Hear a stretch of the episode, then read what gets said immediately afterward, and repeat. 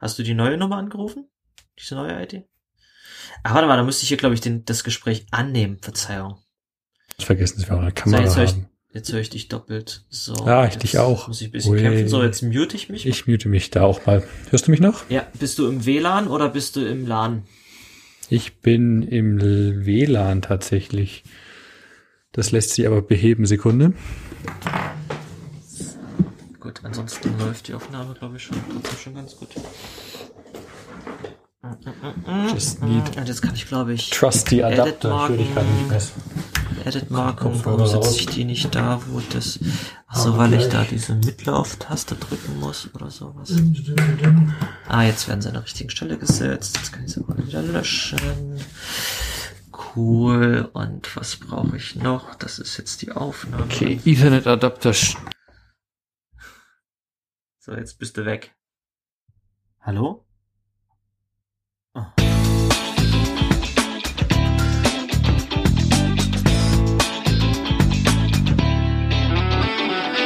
Ja, hey Kilian, Hey Henrik. grüß dich.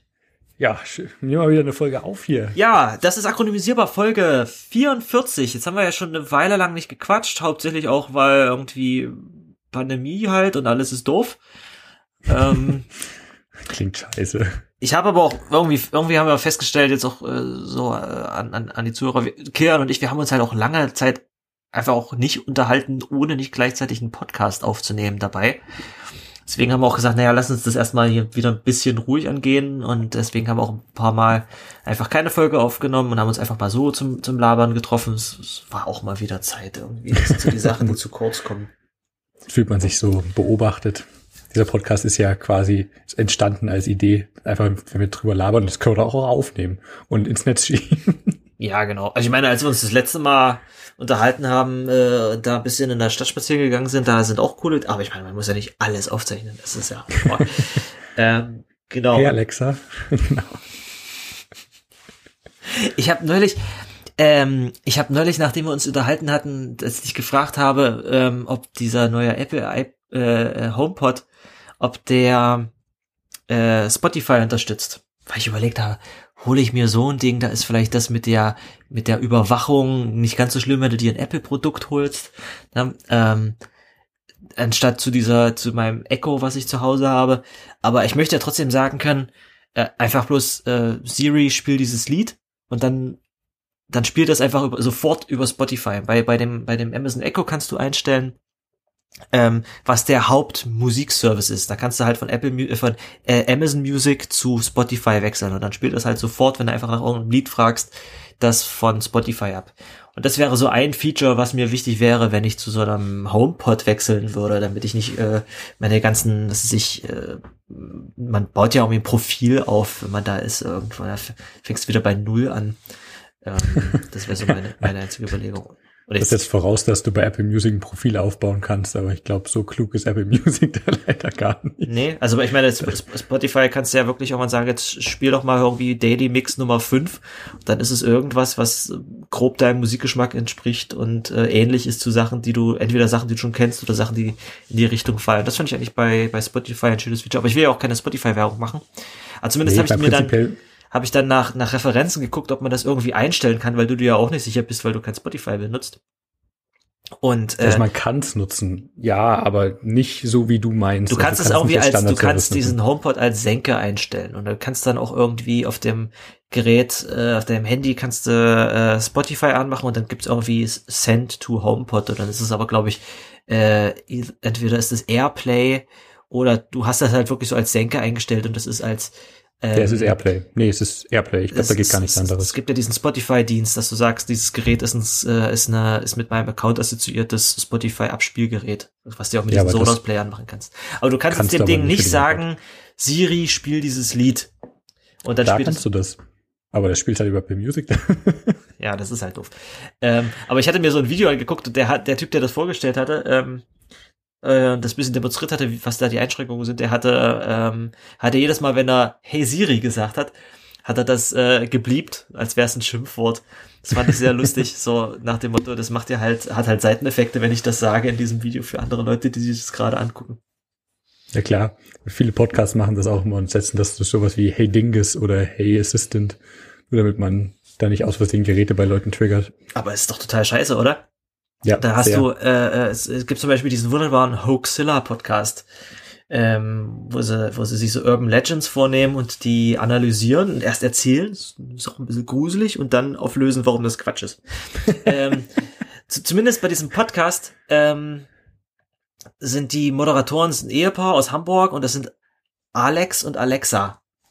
Ah, verstehe. Und äh, da ist es teilweise auch so, dass dann, wenn mal ein Gast dabei ist und die sich gegenseitig begrüßen und ansprechen, dann macht er erstmal, oh, warte mal, Moment, ich muss mal kurz meinen Echo ausmachen. Ne?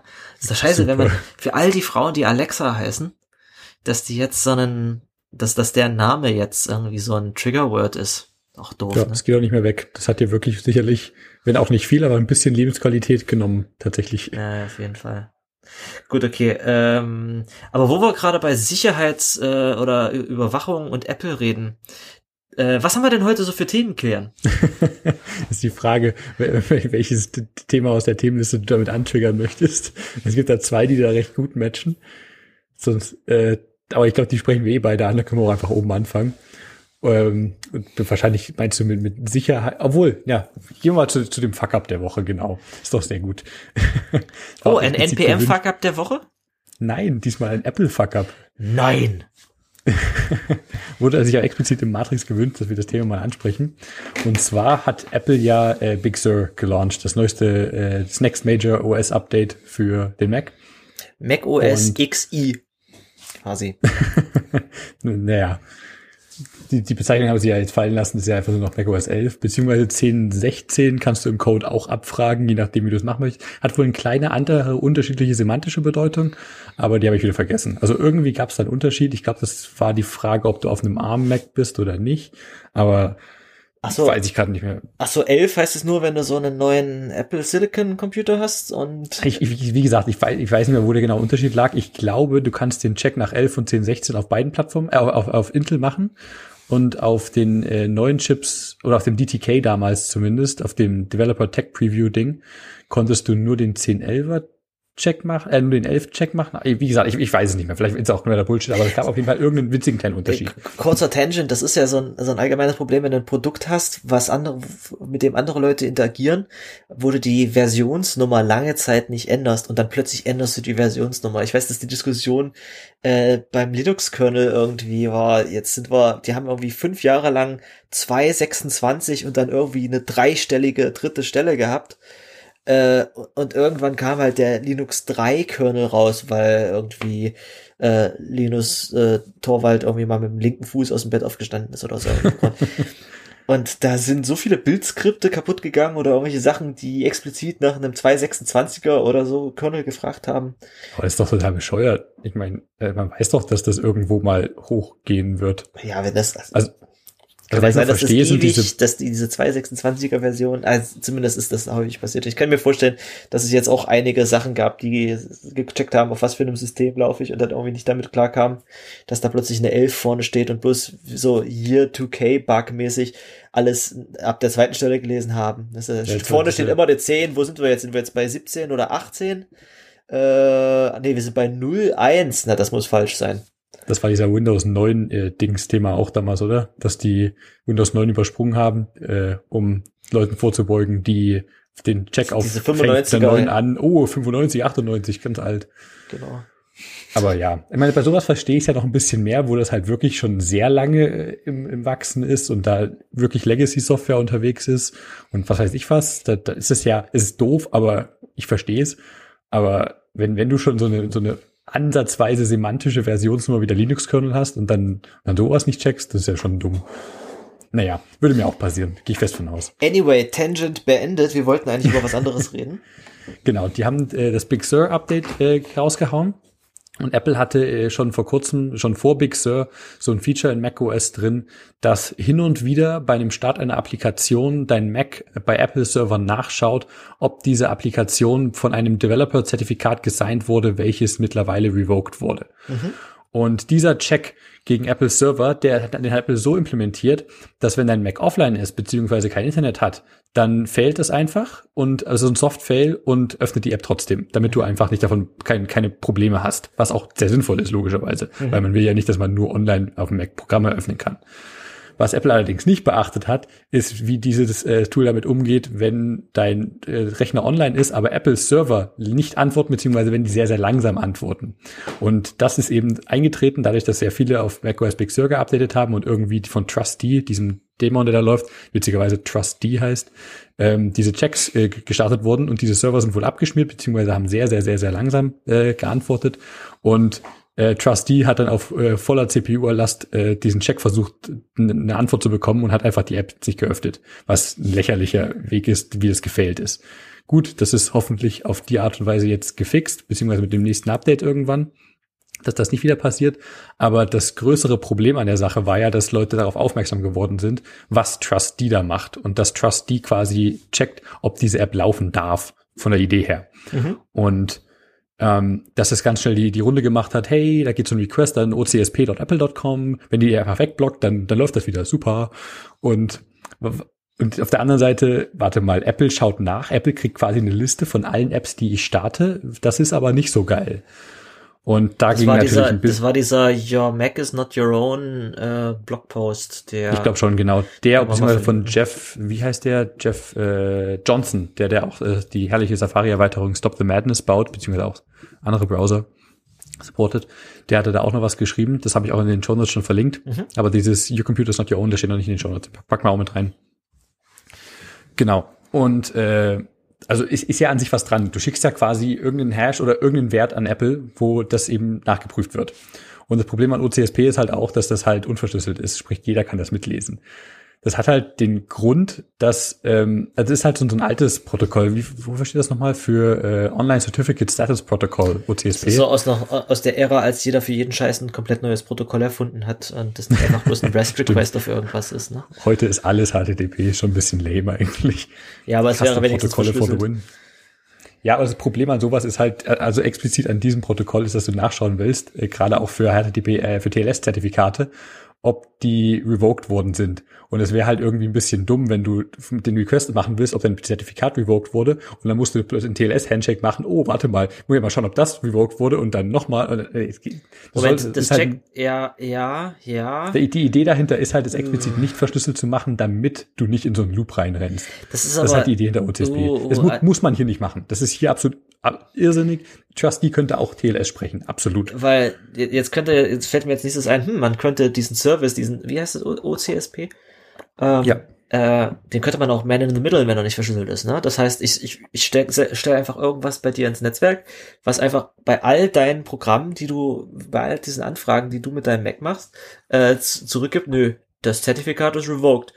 Und dann geht bei dir kein Programm mehr auf. Ja, aber viel schlimmer doch in die andere Richtung. Du installierst bei mir Malware und schaust, wenn diese Malware-Checks gemacht werden an Apple, dann lässt du, wird aber hier der, der Check von irgendwas anderem weitergeleitet. Und da geht's dann ja. Aber ich glaube, ich glaube, Trustee ist nicht ganz blöde und macht da, also das ist ja auch ein, ein signierter Wert, der zurückkommt, beziehungsweise der hingeschickt wird. Mhm. Also ich, ich, ich meine, dass das, das mitigated das schon irgendwo mit, aber ich, da bin ich mir jetzt nicht sicher. Stimmt, wie, wie keine Verschlüsselung heißt nicht kein, keine, keine Signatur. Das stimmt. Genau, aber theoretisch könnte ja zumindest jeder mitlesen, was du da hinschickst. Und die, die Grundidee, die da rumging, war das aber ziemlich blöde, weil da kann jeder mitlesen, wann ich welche App öffne. Und das ist nicht so geil. Äh, was da aber dann ein bisschen später noch ein schöner Blogpost rauskam, ist, dass das nicht ganz so wahr ist. Also gerade zwei Sachen machen das ein bisschen zunichte. Zum einen wird das natürlich nicht bei jedem Start von der App ausgemacht, äh, mhm. sondern nur, wenn Trustee meint, das zu machen. Das wird ziemlich lang gecached. Sprich, mit dem Big Sur Update beim OS Update haben es dann wahrscheinlich relativ viele gemacht und da ist dann was Blödes passiert. Aber das, muss, weiß, doch bei jedem, das muss doch bei jedem Mac OS äh, Update passiert sein dann, oder? Ja, wer weiß, vielleicht haben die da irgendwie nur einen Server laufen gehabt zu der Zeit, weil jemand nicht aufgepasst hat. Das ist ja auch, Apple macht ja leider kein öffentliches, äh, na, wie heißt das im Nachhinein, wenn man da nochmal drauf schaut, was da schiefgelaufen ist? Äh, äh, ein Postmortem. Genau, Apple macht ja kein öffentliches Postmortem an der Stelle. Du weißt ja nicht, was, was da jetzt letztendlich passiert ist. Vielleicht mhm. war da irgendein anderer Fuck-up oder Trustee macht das normalerweise nicht bei einem OS-Update oder Big Sur hat das irgendwie anders getriggert und hat es plötzlich für alles andere gemacht. Weiß ich nicht, keine Ahnung. Auf jeden Fall macht Trustee das halt nicht bei jedem Start, sondern nur hin und wieder, relativ selten sogar. Und ähm, was auch noch dazu kommt, ist, dass Trustee nicht das für die jede spezifische App macht, sondern für Developer-Zertifikate. Sprich, wenn mehrere Apps von einem Developer-Certificate kommen, wie zum Beispiel, das war in dem Post das Beispiel Firefox und Thunderbird, auch wenn Thunderbird tot ist, aber nur als Beispiel, Ja. äh, nutzen, nutzen ja trotzdem noch Leute. Thunderbird wird jetzt von irgendjemand anders weiterentwickelt, habe ich irgendwann mitbekommen. Oh, oho. Na, da müssen wir demnächst mal drüber reden. Nee, aber zum Beispiel die beiden Apps, die werden mit demselben Zertifikat gesigned und da wür- würdest du nicht den Unterschied im Request sehen können, welche App das wäre. Das ist natürlich trotzdem blöd, dass man sieht, dass eine Mozilla-App gestartet wurde, aber es würde zumindest, also es ist nicht ganz so schlimm, wie man denken würde. Vor allem, weil der Check nicht jedes Mal kommt. Und das ist, macht halt schon einen riesen Unterschied aus. An sich ist es aber relativ cleveres System. Apple nutzt es auch schon eine Weile und man hat ja auch, man gibt lange schon dieses Vorurteil von wegen, dass das Epileptiker immer behaupten, hier macOS Viren gibt's nicht und alle Leute behaupten, ja, aber nur weil euer System so unpopulär ist. Das ist beides irgendwo ein bisschen Bullshit. Aber der, der Grund, warum sich Malware auf macOS halt nicht so wirklich ausbreitet, ist, weil Apple da wirklich, also es gibt natürlich auch die Gründe, dass es einfach nicht so populär ist, kein so riesiges Ziel, es ist nicht ganz so einfach, andere Gründe, bla bla bla. Aber Apple ist da halt auch sehr hinterher und wenn sich sowas bekannt macht, dass sowas passiert, äh, es gibt schon definitiv Mechanismen, die in macOS eingebaut sind, die sowas verhindern. Und tatsächlich zum Beispiel auch sowas, wenn halt so eine äh, irgendeine es gibt natürlich auch natürlich Malware, die nicht gesigned ist. Die wird vielleicht auf die meisten Macs gar nicht gestartet, weil die meisten Leute per Default diese Option gar nicht anhaben, dass angesignte Software gestartet werden kann. Aber zum Beispiel passieren ja auch, dass, dass Apps gekauft werden von irgendwelchen malicious Actors und dann übernommen werden, irgendwelcher Bullshit injected wird. Und wenn sowas halt gemerkt wird, und da ist Apple, wie gesagt, sehr hinterher davon, dann wird das sehr, sehr schnell aus dem Verkehr genommen. Und das läuft halt genau über sowas mit. Und da wird das Zertifikat revoked und dann kann diese App nicht mehr startet, gestartet werden auf allen Systemen. Und das ist halt schon ein ziemlich cooles Sicherheitsfeature auf der anderen Seite. Also will man das eigentlich auch nicht disabled, dass das äh, existiert. Das stimmt, aber äh, Apple hat jetzt irgendwie bekannt gegeben, dass sie irgendwas ändern an dem Protokoll. Davon habe ich zumindest nichts mitbekommen, aber wenn sie das bekannt gegeben haben, also ich würde mir zum einen wünschen, dass es vielleicht verschlüsselt ist, einfach nur als extra Decke noch oben drüber. Zum anderen würde ich mir wünschen, dass es natürlich das Trustee nicht so blöde ist und dann auf 100% CPU-Last da, da, da hinterher rasselt, wenn der Apple-Server nicht erreichbar ist. Das ist genauso soft fehlen. Also das würde ich mir vor allem als Update hier jetzt wünschen.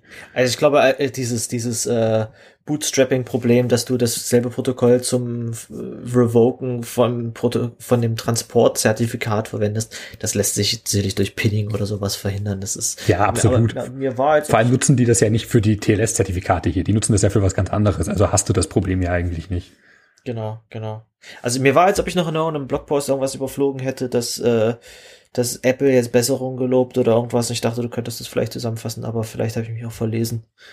Nee, So. kann gut sein, aber das habe ich noch nicht auf dem Radar gehabt. Aber wäre nur erwartenswert und hoffenswert, wenn, wenn Apple merkt, mitkriegt, dass so ein riesen Fuck-up war, der durch die Medien geht. Von wegen jeder Mac-Nutzer war halt betroffen und konnte den Abend lang keine Apps starten. Das ist halt bescheuert, so das kann halt nicht sein. Also es hatte definitiv dieses, äh, ich, ich will jetzt keinen äh, kein Apple-Podcast drauf, daraus machen, dafür hast du ja noch die, die deine andere Plattform, aber äh, irgendwie hat dieses ähm, OS-Update besonders viel Fleck bekommen. Ne? Also von den Designänderungen und Fuck-Ups mal abgesehen, dass es jetzt halt wie Windows 8 äh, so eher Tablet-mäßig aussieht komm. von der UA, äh, UI.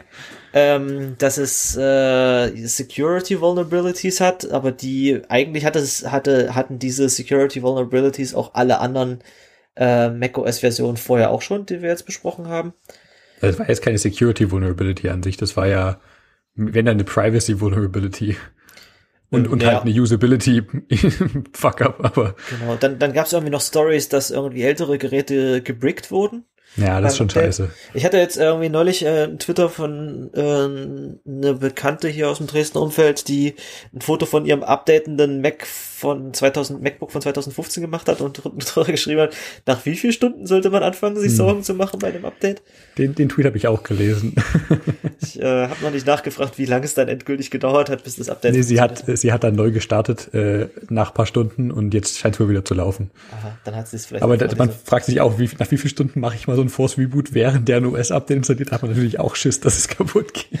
Ja, auf jeden Fall. Ich äh, wüsste bei so einem Gerät gar nicht, wie ich das, äh, wenn es einmal gebrickt ist, wieder zurücksetze. Kriegt man wahrscheinlich ist ja macOS auf USB-Sticks oder sowas, ne? Das- Wenn es gebrickt ist, ist das nicht die Definition des Begriffs, dass du halt die Hardware gearscht hast und da, da kannst du nichts mehr machen? Nee, ich glaube, bei einem Update, wenn das irgendwie Update in einem inkonsistenten Zustand abbrichst bei einem normalen Computer, solltest du ja Ja, aber das ist ja kein, kein Brick dann. das ist noch nicht ja, gebrickt. Nee, das stimmt. Es gab ja damals die, das erinnere ich noch gut dran zurück, die, die PSP, diese Sony äh, Handheld Playstation. Die waren, waren, war ein herrliches Gerät, hatte eine richtig coole Szene auch drumherum von Leuten, die Homebrew-Software dafür geschrieben haben. Das fand, fand ich richtig großartig. Da habe ich auch äh, mit, mit Ben zusammen, da haben wir erste Programmiererfahrung damals auf der Plattform gemacht und hatten sehr viel Spaß. Und da gab's richtig coolen, richtig coolen Shit drauf.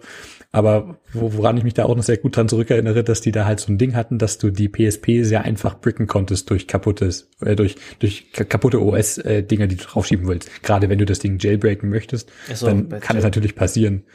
Und da gab's halt irgendwann hatte irgendwer entdeckt, dass in dem Akku der PSP ein 8-Bit-Speicher ist. Ich weiß nicht, wie man drauf kommt, aber irgendwer hat mal den Akku aufgemacht und gemerkt, wait, was ist das da? Und dann kam raus, wenn dieser Speicher mit in einer ganz bestimmten Folge äh, beschrieben ist, dann dann kann er eine gebrickte PSP zurücksetzen. Und das war dann so ein riesen Breakthrough in der Szene, von wegen diesen ganzen Trash an PSPs, die die Leute hier in der Schublade haben, weil die Hacker hier alle ihre Dinger schrotten. Das kannst du halt nichts machen, wenn die Dinger im Arsch sind. Dann gab's so diesen Pandora-Akku, wurde der genannt. Ein Akku, den du explizit damit beschrieben hast, den hast du reingelegt und dann lief das Ding wieder. Das war, war der, der Hammer. Und dann gab's Leute, die haben online Akkus verkauft mit einem kleinen, also du konntest diesen Pandora-Akku nicht zum Laden benutzen, sondern nur zum Zurücksetzen. Und dann musst du den Speicher neu flashen. Aber da gab's Leute, die haben der, der, wie, die Batterie, du hast die Batterie rausgenommen und dann hast du eine andere Batterie reingemacht oder was? Genau, du hast eine Batterie reingesteckt, die in dem Speicher eine ganz bestimmtes, äh, eine Zahl gespeichert hatte. Ich glaube, es waren einfach wirklich, also nee, ich weiß nicht mehr, was da war. Aber dann haben Leute angefangen, online Akkus zu verkaufen mit einem kleinen äh, Flip-Schalter, wo du umschalten konntest zwischen dem normalen Betrieb und dem Pandora-Modus. das war schon super cool. Sehr lustig. Das äh, auf jeden Fall, auf jeden Fall. Das war witzig. Nee, äh, ja, so viel zum, zum Apple-Fuck-Up. Äh, ich hoffe, dass das hat sich jetzt äh, gegessen demnächst das Thema. Ich hoffe, sie bessern da ein bisschen nach und optimieren die Prozesse. Und ich hoffe, so, so ein Shit passiert nicht nochmal, aber das war halt, also ein bisschen lächerlich, dass, dass sowas in der Richtung passiert, aber gut, ist halt bisher noch nicht passiert und wenn die Sachen noch nicht passiert sind, dann kann man natürlich in jegliche Fehler mal reinrennen. Mhm. Hoffentlich lernt man dann halt raus. Ich meine, das sind alles so Sachen, die ähm, äh, wo man sich immer als Entwickler auch fragt, naja, eigentlich ein paar von diesen äh, Call-Home-Funktionalitäten möchte man als Entwickler ja schon in sein Produkt einbauen. So, ich, ich denke allgemein so an Telemetry. In, wir, in unserem Produkt ist auch irgendwie Telemetry eingebaut. Wenn du das benutzt, dann äh, schickt das halt ähm, regelmäßig im Abstand schon bestimmte Daten an uns zurück halt nicht mit wem du redest, sondern so allgemein so zum Thema Audioqualität oder Netzwerkqualität oder allgemein sowas. Und da gelten dann eigentlich für solche Daten die gleichen GP, GDPR-Regeln äh, wie für alles andere auch. Das heißt, es darf keine personenbezogenen Daten enthalten und muss auf jeden Fall nach, pf, ich leg mich nicht drauf fest, aber ich glaube 90 Tagen oder so gelöscht werden und darf halt nur für den Betrieb ähm, darf halt nur für den Betrieb deines Services genutzt werden. Und sowas ist, ist, ist eigentlich in allen Sachen drinne. Selbst in Firefox ist Telemetry drinne. Ähm, ja klar.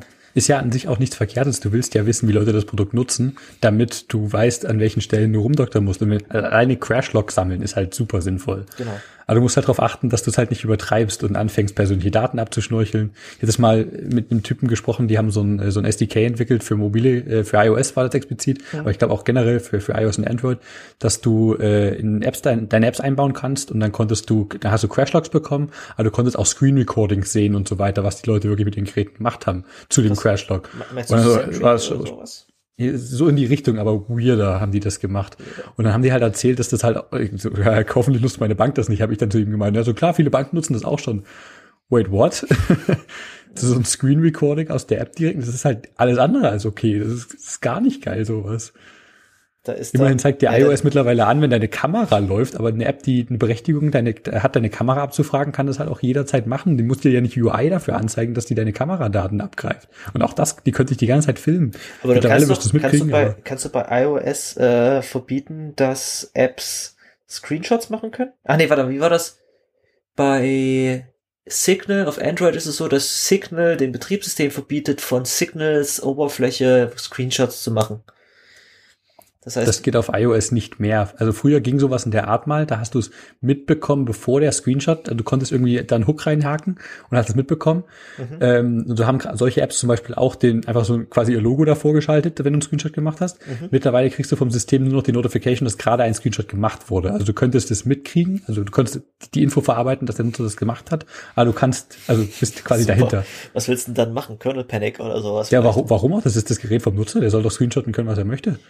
Äh, näher der Zweck ist, dass äh, die andere Apps können dich nicht screenshotten. Das geht nicht. Das geht nicht. Das geht jetzt nicht. Also du kannst wirklich nur in quasi deine eigene UI kannst du in den in den Bild rendern. Wahrscheinlich das ist das der Grund. Also wenn du das, äh, wenn es bei Vermutlich, iOS ja. eh so ist, dann ist es ja in Ordnung. Ich glaube bei Android ist es so, dass du halt prinzipiell andere Apps können halt Screenshots vom gesamten Bildschirm machen.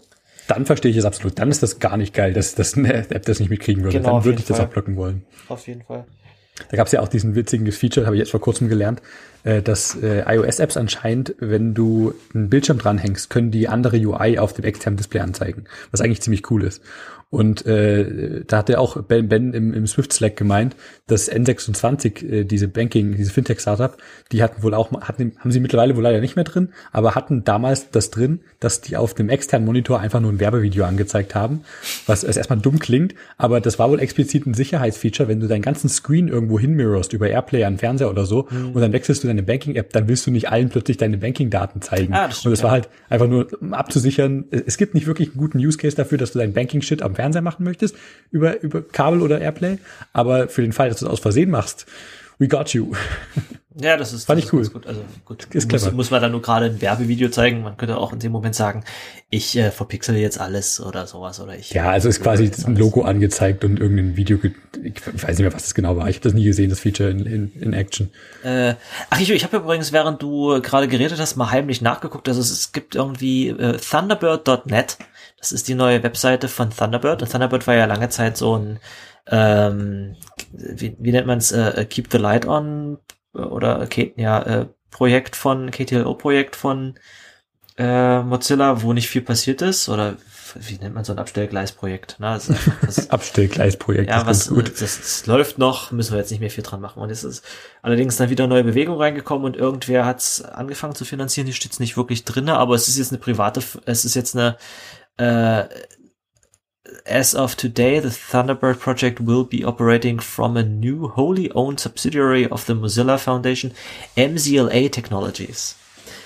Dann haben sie also cool. eine neue Firma gegründet und äh, haben auch neue Entwickler eingestellt und seit Anfang dieses Jahres ist auf Thunderbird wieder äh, Betrieb. Nicht schlecht, finde ich cool. Sollte genau. nicht sterben. Tolles Projekt. Ja, ja, ich, also ich benutze es auch noch aktiv. Ich meine, wenn, wann kommt mal jemand mit einem neuen E-Mail-Client um die Ecke? Das ja, ich bin, nicht mehr. bin Mail-App-User, aber Thunderbird war immer toll. Ja, ich, Mail-App habe ich auch immer mal ausprobiert, aber Thunderbird finde ich tatsächlich immer noch ähm, funktionaler. Es ist nicht so schick, ne? Aber das ist Gewohnheitssache, klar, auf jeden Fall. Also ich habe mich nie daran gewöhnt, aber ist bei uns einfach genau geflippt. Genau. So, was haben wir denn noch so für Projekte? Also ein ähnliches, äh, ähnliches Thema, ist auch eine ganz kurze Headline, die ich jetzt äh, neulich äh, mitbekommen habe und groß gefeiert habe, ist, dass äh, was ähnliches äh, jetzt auch zu äh, mit mit äh, Servo passiert ist. Äh, Stimmt, Servo ja. war ja auch so dieses äh, Forschungsprojekt von Mozilla mit dem Forschungsbrowser, an der an dem gearbeitet wurde und dummerweise hatte ja Mozilla, das ist auch so ein Thema, was in der in unserer Podcast-Pause passiert ist. Äh, Mozilla hatte so eine große Entlassungswelle vor ein, zwei Monaten gehabt, wo sie 250 Leute auf einmal rausgeschmissen haben. Mhm. Ähm, da gab es dann so herrliche Mozilla Lifeboat oder so, das hieß das doch, diese Mozilla Lifeboat. Genau, Lifeboat.com. Kann sein, dass wir darüber tatsächlich in der letzten Folge gesprochen haben. haben? Ach, das kann sein, dass wir darüber geredet haben. Ähm, zumindest, zumindest ist da das gesamte ähm, Servo-Team ähm, entlassen worden äh, wo, wo sich alle gedacht haben, sag mal, wisst ihr überhaupt noch, was ihr macht? Weil das ist ja quasi die Zukunft eures Browsers, die ihr damit beerdigt. Ähm, und jetzt ist Servo ähm, ist in die Arme von der äh, Linux Foundation gelaufen. Ja, das klingt schlecht. Es äh, ist jetzt neu beheimatet im, äh, im, im, im Haus der Linux Foundation, genau. Und es ist jetzt so ein Linux Foundation Projekt, was ich ganz cool finde. Die Webseite hat gleich irgendwie ein neues Logo und hat ein bisschen Update, visuelles Update bekommen. Ähm, ja, das spricht auf jeden Fall auch für die Langlebigkeit des Projektes, glaube ich, auch mit. Also das ist jetzt gut beheimatet und wird noch gut lange weitergeführt. Auf jeden Fall. Also ich hoffe auch, dass da irgendwann wirklich ein, ähm, ein, ein produktiver Browser draus wird. Also diese ganze Browser-Engines, die, dass es da nur noch zwei von gibt, ist ja leider bisschen sehr traurig. Ich habe da auch so ein bisschen die Befürchtung, dass ähm, Mozilla über kurz oder lang die ganzen Entwicklungen im, im, im Browser-Technologiemarkt einfach nicht mithalten kann. Wenn alle anderen, alle anderen äh, Industrien, das ist, Chrome ist ja jetzt so eine Art Linux-Kernel des Web. Und jeder Global Player arbeitet an Chromium und an, an WebKit oder an Chromium ist ja mittlerweile geforkt. Äh, und ja, da mittlerweile arbeit, ist gut. Ja, ja. WebKit ist mittlerweile schon was anderes. Blink ist, ist das, was du suchst. Genau. Ja, gut. Ich, äh, anyway, die meisten sitzen auf Blink und dann ist halt noch Apple mit WebKit und äh, ein paar andere, die WebKit mitbenutzen, aber die Hauptentwickler von WebKit sind, glaube ich, ausschließlich Apple, wenn ich es richtig verstehe. WebKit ist jetzt nur noch Safari, genau. Genau. Ähm, und äh, für alle, die Firefox benutzen, besteht natürlich dann immer die Gefahr, wenn jetzt der nächste Standard äh, in den Browser landet, ähm, dann ist Firefox da hinterher. Und ich meine, man sieht's auch. Ne? Es gibt viele Sachen, die, die mich in meiner täglichen Arbeit betreffen, die in Firefox einfach längst nicht so flutschen wie in Chrome leider. Ne? Das ist, fängt bei so äh, Sachen wie WebRTC an. Das ist ähm, vom Feature Set und von den Möglichkeiten in Chrome einfach mal ähm, Güteklasse A und in Firefox leider nur Güteklasse B. Äh, einfach weil Safari C.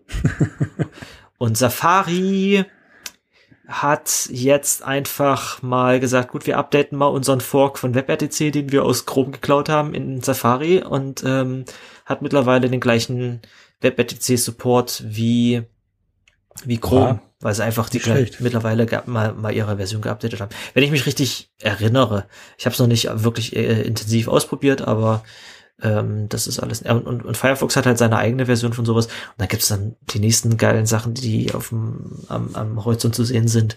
Ähm, bei mir, was das Einzige, was mir jetzt einfällt, ist sowas wie Web Audio oder ähm, Web Webcodex und, und, und, und solche Sachen die sind einfach immer als erstes in Chrome da, hauptsächlich auch, weil, weil Google halt diese Entwicklung ganz dolle pusht. Und bei, äh, bei Firefox taucht es dann ein bisschen später auf, oder? Ein bisschen später kann dann auch manchmal zwei oder drei Jahre sein. Das ist sehr traurig. Naja, mal schauen. Hoffentlich wird Gecko nicht sterben. Beziehungsweise durch Server setzt irgendwann, aber ja, hoffentlich na, wird Firefox meine, nicht sterben. Genau, jetzt ist, jetzt ist meine, jetzt ist meine Frage. Jetzt hat sich äh, Firefox oder Mozilla hat sich mit, mit seiner Kündigungswelle da ähm, dem Servo-Team entledigt und jetzt ist Servo ein, ein unabhängiges, Mozilla-unabhängiges Produkt. Ähm, hat allerdings natürlich äh, technologisch noch sehr viel Verwandtschaft mit, mit dem Firefox-Projekt, kann ich mir vorstellen. Das ist, ist schon so, dass äh, Firefox am ehesten eine Heimat für neue Servo-Komponenten wäre. Die Frage ist, profitiert jetzt Firefox weiterhin von Features, die äh, in die von Servo entwickelt werden oder ähm, muss es dazu erst einen neuen Browser geben, der komplett auf Servo basiert? Das finde ich mal, das ist eine spannende Frage. Oder nimmt jemand äh, Firefox und forkt Firefox und sagt, wir machen jetzt, wir sind jetzt diejenigen, die ähm, Servo-Features da einbauen. Also das, also diese ganze, diese ganze Browser-Welt bleibt spannend. Ich finde schön, dass das Servo-Projekt definitiv jetzt erstmal nicht äh, tot ist. Und es sind auch noch fast genau die gleichen Leute, die an Servo weiterarbeiten wie cool. bislang. Und äh, freut mich auch persönlich für die für die äh, Leute, die da dran arbeiten. Ein paar von denen durfte ich ja auch mal ganz kurz äh, kennenlernen. Ähm, und äh, ja, es ist äh, freut mich auf jeden Fall für das Projekt. Es ist es, die Monokultur ist noch nicht ganz da. Hoffen wir, dass so bleibt und sich weiter in die Richtung noch entwickelt. Genau. Was haben wir denn noch für Themen? Wir haben noch einen herrlichen, naja, Fuck-up in Anführungsstrichen. Und zwar geht der in Richtung GitHub diesmal, beziehungsweise oh. Microsoft, je nachdem, wie man sehen möchte. Aha, und zwar wo hat du gerade hin? Ich habe das überhaupt. Okay, erzähl. Zeile 3. etwas versteckt. Ach, der, ach so. DL. Ah ja, verstehe. und zwar äh, hat GitHub einen DMCA-Request bekommen. Und das Blöde an DMCA Takedown Notices ist halt, dass du die machen musst. Und zwar jetzt und nicht diskutieren, sondern du machst das jetzt und kannst im, du machst es und kannst im Nachhinein drüber reden, aber du machst es erstmal. GitHub hat halt nicht darüber geredet im Nachhinein, weil warum auch? Die kriegen ja haufenweise DMCA Takedown Notices, aber die haben halt dann erstmal das Repo von YouTube DL offline genommen, beziehungsweise alle Forks, alles gelöscht. Ich weiß nicht, gelöscht. Gelöscht bedeutet bei denen aber spielt auch keine Rolle, ist ein Git Repo, also es war erstmal weg, war unerreichbar auf github.com. Und das waren wohl irgendwelche Rechteinhaber von Musik, ich weiß nicht mehr genau, welche Firmen dahinter standen, irgendwelche Content-Mafia-Strukturen. Die gesagt haben, hey, YouTube DL, damit wird doch Copyright umgangen und Musik von YouTube runtergeladen, Musik für die nur eine Streaming-Lizenz verfügbar ist, aber keine Download-Lizenz. Und das ist ja, ah, ja, gar nicht das gleiche, weil wenn du streamst, dann landet das ja nicht auf deinem Computer, sondern das landet ja direkt auf den Ohren. Und deswegen haben die diese DMCA Takedown Notice geschickt und äh, GitHub hat halt äh, reagiert und das Ding gelöscht, was scheiße war. Vor allem, weil YouTube DL halt keine böse Software ist, also böse im Sinne von Piraterie. Äh, nicht, dass ich das sage, dass es generell böse ist, aber YouTube DL hat halt nicht, nichts Falsches gemacht und YouTube DL hat halt ähm, nur, es hat nicht mal irgendwelche Copyright-Sachen, kein DM-Umgang oder so, hat halt wirklich bloß Medien runtergeladen, die, die den Rechner eh runterlädt. Und mhm. YouTube DL macht ja auch nicht nur YouTube. YouTube DL ist ja mega geile Software. YouTube DL kann ja sogar die ZDF-Mediathek. YouTube DL kann ja alles, literally alles, jede Webseite, wo du ein Video anzeigst. YouTube DL kann wirklich äh, alles Mögliche aus runterladen und wenn es das noch nicht kann, äh, kannst du ein Ticket, äh, kannst du wissen, dass es dafür bereits ein Ticket gibt auf deren GitHub-Projekt. Auf jeden Fall. Ja, auf jeden Fall. Also es kann wirklich alles runterladen, nutze ich wirklich sehr, sehr häufig das Tool ist, ist sehr angenehm. Das ist Gerade die Frage auch, auf, ob es den Namen, ob der Name YouTube DL noch, äh, äh nee, der, der ist halt historisch ja. da gewesen. Richtig geil finde ich auch zum Beispiel, dass mein, mein Medienplayer of Choice, INA mit Doppel-I auf macOS, äh, der hat YouTube DL integriert und kannst du direkt sagen, hier Command-Shift-O, Web-URL reinpasten und dann spielt er das einfach in den Player ab. Finde ich sehr viel angenehmer, als so manche lahme Webanwendung zu nutzen. Ist sehr, sehr angenehm. Und ähm, war halt blöd, dass YouTube DL dann nicht verfügbar war. Es ist halt ein bisschen um die Welt gegangen, von wegen, was soll das? Die können doch nicht einfach da frei drehen und Bullshit löschen, was, löschen, was immer sie möchten. Ist ja auch echt scheiße, dass sowas gemacht wird. Vor allem ja. immer wieder eine Erinnerung, dass dieses, äh, diese gesetzliche Grundlage, dass man da sofort drauf reagieren muss, äh, auch Quatsch ist. Ne? Das ist ja, äh, schon ist richtig eklig. Das ist einfach ein Zensurmittel, was du da äh, hast. Absolut, genau das ermöglicht so, so ein Shit eben auch. Und äh, netterweise hat sich aber also erstmal sehr cool kurz danach haben Leute angefangen YouTube DL halt auf die verschiedenste Art und Weise zu zu teilen.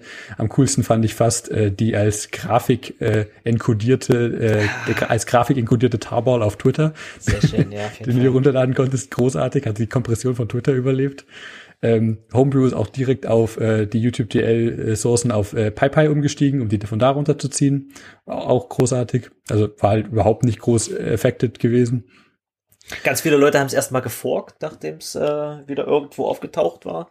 Ja, das Herrlichste fand ich noch, ist, dass jemand äh, dieses GitHub-Feature äh, ausgenutzt hast, dass du ja einen Pull-Request zu einem Repo stellen kannst und der Content des Pull-Requests dann im Repo-Tree schon mit verfügbar ist. Du kannst Pull-Requests ja nicht löschen auf GitHub. Ich glaube, mittlerweile vielleicht sogar schon, aber Du kannst sie theoretisch schließen, du kannst äh, aber diesen der, der Content, der da ist, der ist halt in dem Repo, in dem Tree verfügbar für immer. Der hat halt eine eindeutige URL mit einem Hash. Und ah. jemand hat halt das GitHub DMCA Repo, wo die alle DMCA Takedown Notices, die sie bekommen, mit publishen, genommen, dann PR gestellt, den Content ersetzt durch den YouTube DL Source. Und YouTube DL war halt auf GitHub DMCA verfügbar. Das fand ich schon schön. Das war, war eine nette Aktion. Ach, herrlich.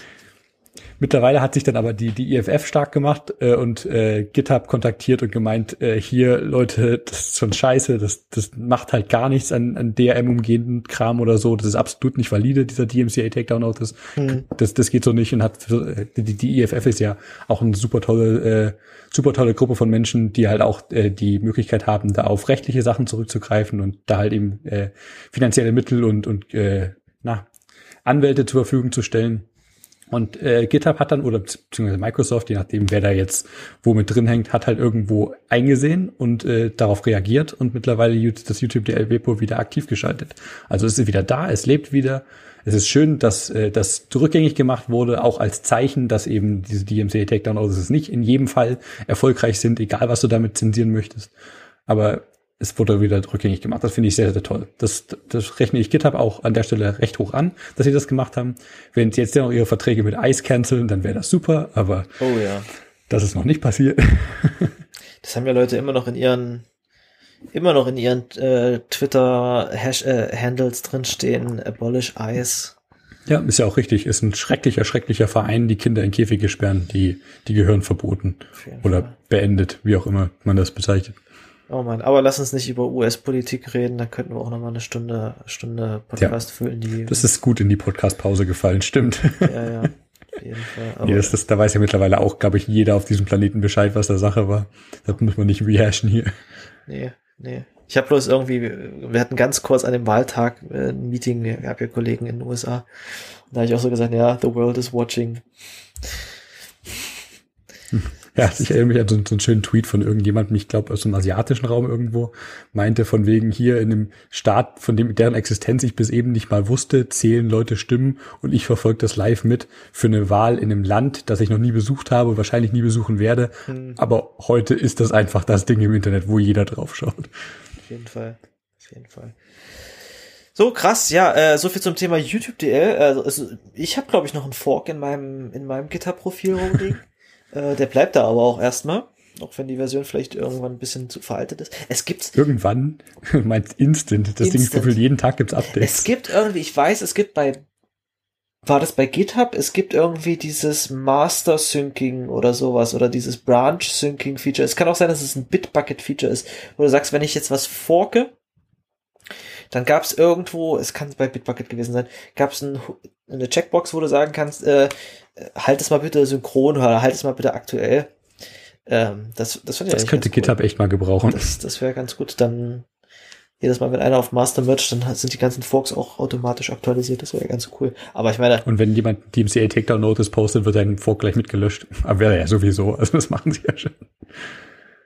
Ne, das wäre auf jeden Fall ganz gut. Das wäre, stell dir mal vor, jeder GitHub-Account forkt dann dieses Repo.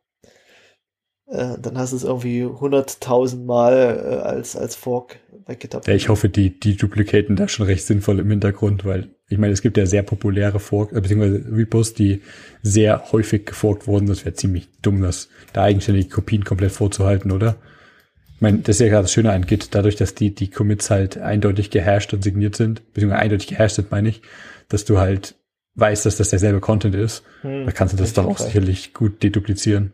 Ach, übrigens, äh, zum Thema GitHub-Hashes, äh, danke für deinen Pick vom letzten Mal. äh, Git Vanity Hash. Bei mir auf der Arbeit ist noch, ist leider noch niemandem aufgefallen, dass alle meine Commits jetzt mit Coffee anfangen. Großartig. Finde ich super. Und Coffee ist leider, es, es hat leider einen Bug, ähm, also äh, nochmal Git Vanity Hash, äh, äh, als Rückblick zum letzten Mal, es ist ein Tool, was dir deine Git Hash äh, ändert zu etwas, äh, was äh, was dann einfach mit einem Vanity String anfängt. Da kannst du dann halt 1337 oder Coffee oder Cafe Babe oder und sowas oder Dead Oder sie einzeln hochzählen lassen. Oh, oh, oh, auf jeden Fall, nicht schlecht, ja. Das Commit 1, Commit 2, Commit 3. ähm, Macht was diese Kopfschmerzen beim Rebase, das aufrecht zu halten. ja, ich, ich habe auch, mir fällt auch gerade nicht ein, also ich, was ich glaube ich nicht hinkriege, ist, wenn ich was re, wenn ich vergessen, wenn ich schon zwei Commits gemacht habe und beim ersten vergessen habe, das zu machen, wüsste ich jetzt nicht aus dem, aus, aus dem Stegreif, wie ich das auf den zweiten anwende, auf den ersten anwende, rückwirkend. Aber egal, zumindest benutze ich das äh, recht gut. Das hat leider ein Bug. Und zwar sagt es dir nicht, wenn der Vanity String, den du da eingibst, dass der nicht darstellbar ist sondern das versucht's dann einfach. Ich habe mal irgendwann was Hast du Emoji reingepackt. Ja, ich habe ich hab, ich hab mal irgendwas mit ich habe versucht Hendrik zu schreiben oder sowas, ne? Zum Spaß war schon was passiert. Der hätte mir ja sagen können, äh, kann ich mit äh, Hexadezimalstellen nicht abbilden, tut mir leid. Ach so, ach so meinst du, ja, okay. Stattdessen ja. rechnet er halt so lange, bis er es zufällig findet. Und das ist, da wird hm. einfach dein Computer sehr heiß. Könnte man ein Ishima aufmachen. Eventuell ist es mittlerweile auch gefixt, aber ähm, so viel zum Thema Git Vanity Hash. Ähm, wo wir gerade bei CPUs und wie man sie am effizientesten nutzt sind, äh, da ist jetzt noch ein anderes News-Thema, was wir in unserer Liste haben. Jo, und zwar hat Apple da vor kurzem angekündigt, äh, beziehungsweise vor einer ganzen Weile schon angekündigt, aber gesagt, dass sie das äh, bis zum Jahresende rausbringen, ihre eigene CPU-Architektur für den Mac. Das sind jetzt diese M1-Chips, die in der ersten Generation rausgekommen sind, die M1-Chips, in äh, Form von einem Mac Mini, einem MacBook Air und einem MacBook Pro. Und also die, die Präsentation fand ich ganz nett, aber die, die Daten waren halt schwach. Also sie haben halt nichts quasi darüber gesagt. Keine wirklichen Zahlen, nur Graphen. Du meinst Präsentation, als sie das, als sie es noch unter dem Namen Apple Silicon angekündigt haben? Nee, nee, die Präsentation jetzt vor ein paar Wochen, äh, wo sie, oder vor zwei Wochen wann das war, wo sie die Macs vorgestellt haben. Damals, als sie vor einem halben Jahr oder wann das war, äh, Apple Silicon vorgestellt haben, mhm. haben sie auch natürlich nicht, nicht viel was dazu gesagt, außer von wegen, das kommt. Und äh, es gibt dieses DTK, dieses Developer Tour, äh, ver, ver, ver, vergessen wir, wo was DTK steht, Tech irgendwas, ich dachte eigentlich Preview, aber ist ja kein P drin, ähm, wo du dir quasi ein Mac Mini mit einem Developer iPad. Äh, Toolkit einfach, oder? ach so, wahrscheinlich. Das eben konntest du beantragen, beziehungsweise kaufen für 500 Dollar ähm, als Leihgabe. Ähm, haben sie ja damals auch schon gemacht, als sie von PowerPC auf Intel umgestiegen sind, auf dieselbe Art und Weise. Und äh, da haben sie halt nicht wirklich was gesagt, außer das ist, Ding ist nicht das, was äh, später im Jahr rauskommen wird. Weil es ist ja explizit eine iPad-CPU, die da drin war. Bloß das ist halt die ähm, dasselbe Instruction Set quasi. Also du kannst darauf testen, ob deine Apps laufen und deine Apps mal dagegen entwickeln und schauen, was kaputt geht und was du fixen musst. Aber das ist leistungsmäßig überhaupt nicht vergleichbar mit dem, was da kommt. Mehr haben sie nicht wirklich gesagt. Und jetzt vor zwei Wochen haben sie eben die ersten Macs äh, gezeigt. Und das war, wie gesagt, der Mac Mini, also ein Desktop-Rechner und zwei Laptops. Und äh, haben halt aber in der Präsentation selber nicht viel zu, zu spezifischer Leistung gesagt. Sie haben gesagt, das Ding ist so und so viel schneller als halt ein drei oder Windows. viermal schneller oder sowas als die. Ja, aber äh, dann so sinnlose Sachen wie als ein Windows-Rechner in its Price Class. Was bedeutet das? Was, was ist denn das? Das ist gar nichts. Aber wir haben auch überhaupt keine Achsenbeschriftung gehabt. Natürlich nicht. Ist ja nicht schön. Ich bin erst beim Mouse-Over, so wie alles in Big Sur. Und, ähm, und da, Was, da war halt überhaupt nicht mehr beim Big Sur? Oder Nee, was? nee, das ist so ein typisches äh, Kritikpunkt, dass das Apple jetzt jegliche UI versteckt, bis du mit der Maus drüber hoverst. Also so. wenn du eine Notification kriegst, siehst du dieses X nicht, bis du mit der Maus drüber gehst. Ach Oder dass du die, die Time äh, Remaining im Music Player nicht siehst, bis du mit der Maus drüber gehst. Das, ich finde das ein bisschen affig. Äh, Das könnten sie schon wieder ein bisschen mehr anzeigen. Ich habe das Screen Real Estate, ich sitze hier vor einem riesigen Monitor. Ich würde gerne auch sehen, was passiert. Ja, vor allem, Aber wenn du deine Maus nicht wirklich aktiv nutzt, das äh, geht mir jedes Mal auf den Sack. Eben. Aber das haben wir dahingestellt, darum geht's gerade nicht. Genau.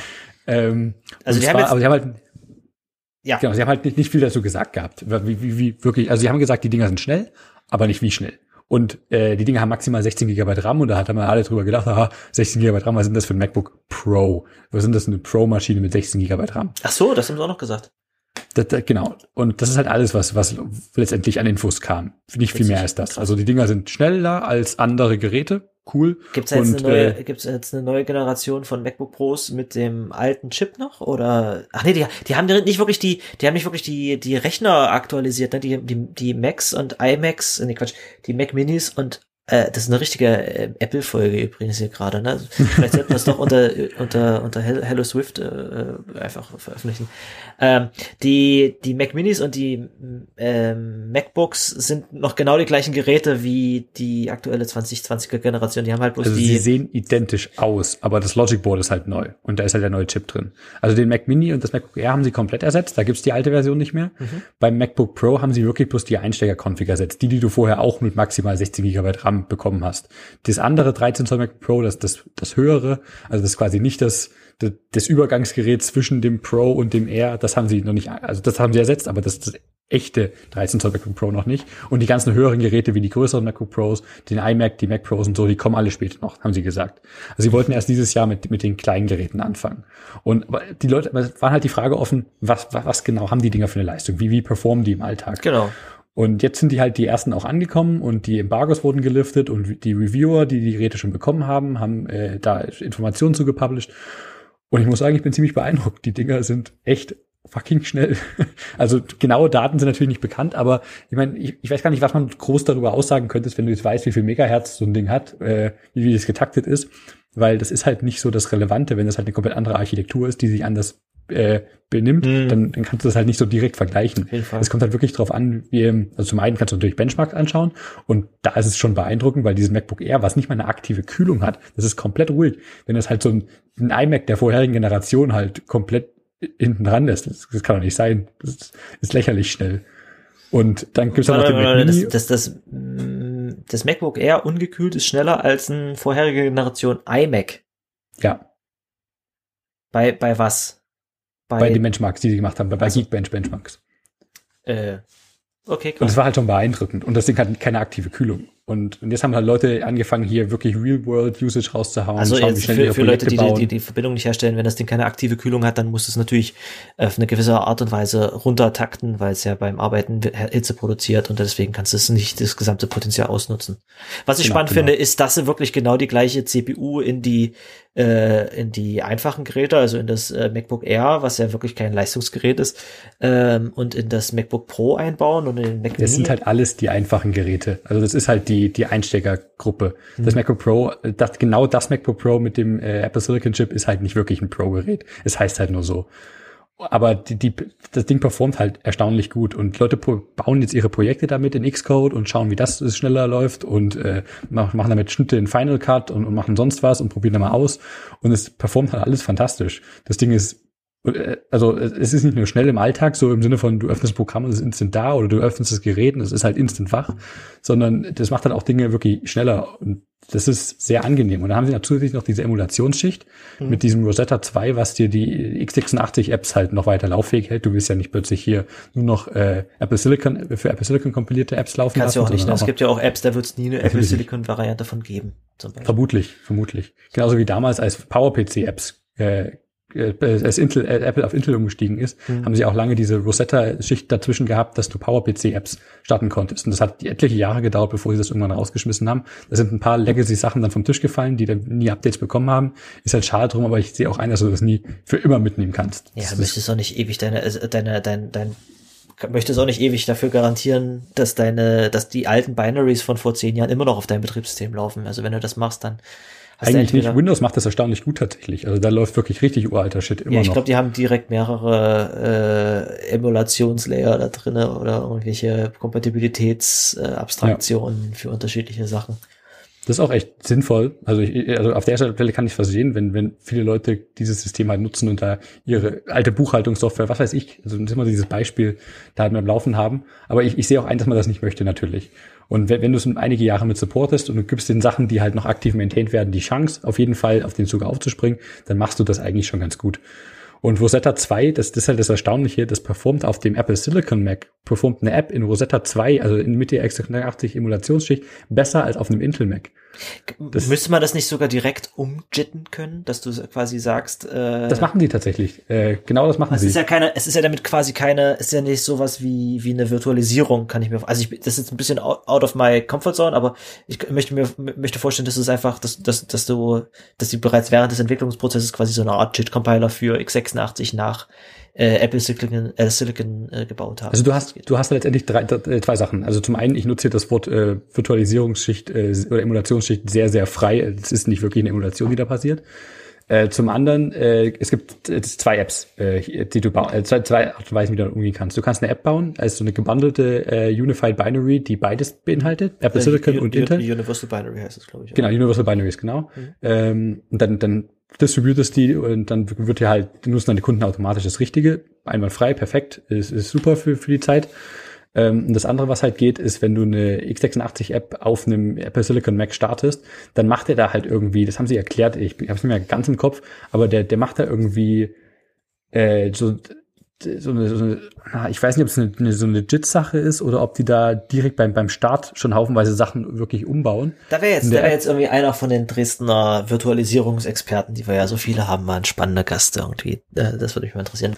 Ich habe übrigens gerade nochmal nachgeschaut, was äh, die Übersetzung von Rosetta angeht, beziehungsweise Rosetta 2. Zwar hatte Rosetta äh, 1 quasi, nämlich genau das gemacht. Das hat in Realtime jede Instruction einfach übersetzt gehabt. Mhm.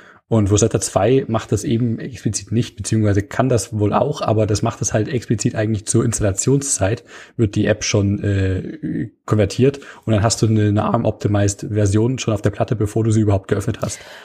Ah. Ah. Es kann auch on the fly äh, das für Sachen machen, die, die wo das nicht funktioniert. Ja. So im Browser Java oder JavaScript steht hier so als Beispiele. Mhm. Aber das meiste wird zur Installationszeit eben direkt übersetzt. Also wenn und so du hast du diesen Performance-Hit dann nicht zur Runtime. Wenn du so eine, wenn du, wenn du eine Anwendung hast, die selber noch einen JIT-Compiler drin hat, ist das natürlich was, was du brauchst, das stimmt. Hm, klar. Aber hatte nicht, hatte nicht, äh, hatte nicht Apple für iOS so einen, so eine Abstraktionsschicht sogar eingeführt, dass du deine. Es gab noch Bitcode, meinst du vielleicht? Ja, genau, dass du Swift nach, nach diesen, diesen komischen Bitcode äh, kompilierst. Was, was hat denn das genau. damit auf sich? Der, der Vorteil von Bitcode war, dass du äh, das, was du an Apple schickst, äh, kannst du äh, als Bitcode-Binary bauen. Und äh, das ist ja noch so, so ein Mittelding zwischen dem, was du letztendlich, oh, ich will das böse Wort nicht in den Mund nehmen, das böse K-Wort, aber dem, was, was. Ja. Ich hätte das ja, mit C geschrieben, aber stimmt. ähm, das, was am Ende rauskommt und das, was, was du als Source bereitstellt hast, äh, da kommt also so ein Mittelding irgendwo, nach, lange nach LVMIR. Und ähm, das ist das, was du Apple letztendlich schickst. Und Apple hat eben die Möglichkeit, äh, deine Binaries so für neue Architekturen, die sie noch nicht haben, neu zu bauen und zu optimieren.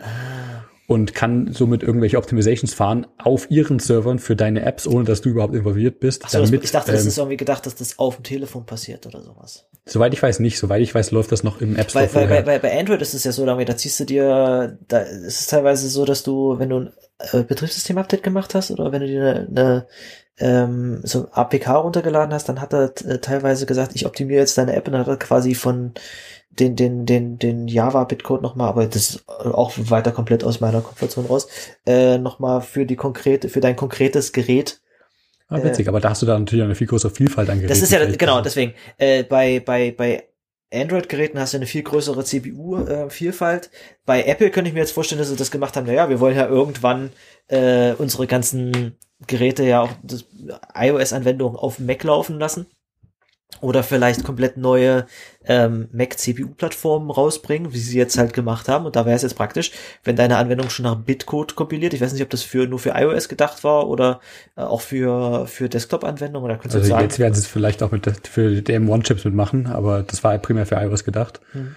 Aber witzig, wenn du schon ansprichst, äh, die M1-Chips haben natürlich auch den Vorteil, dadurch, dass das halt äh, eine Apple-eigene ARM-Architektur ist, dass du die iOS-Apps direkt nativ darauf ausführen kannst. Also du kannst die alle iOS-Apps, die es gibt, äh, solange die Developer nicht einen Opt-out machen, direkt aus dem App Store runterladen. Also jede iOS-App ist erstmal im App Store, im Mac App Store mit verfügbar. Finde ich auch ganz witzig. Wieder was, was es mit Windows 8 gemein hat.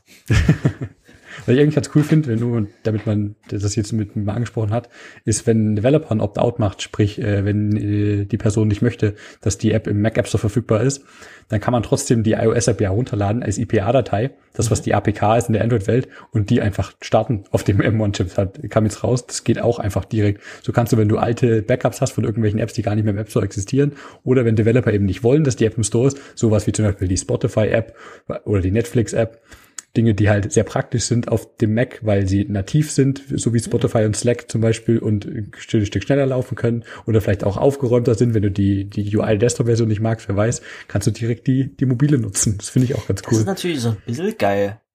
Weil ich mich immer wundere, ich habe ja keinen Fernseher. Ich gucke dann äh, äh, Netflix im Browser, aber wenn dann die, die iOS-App auf dem, auf dem äh, Desktop nutzen können, wäre schon praktisch.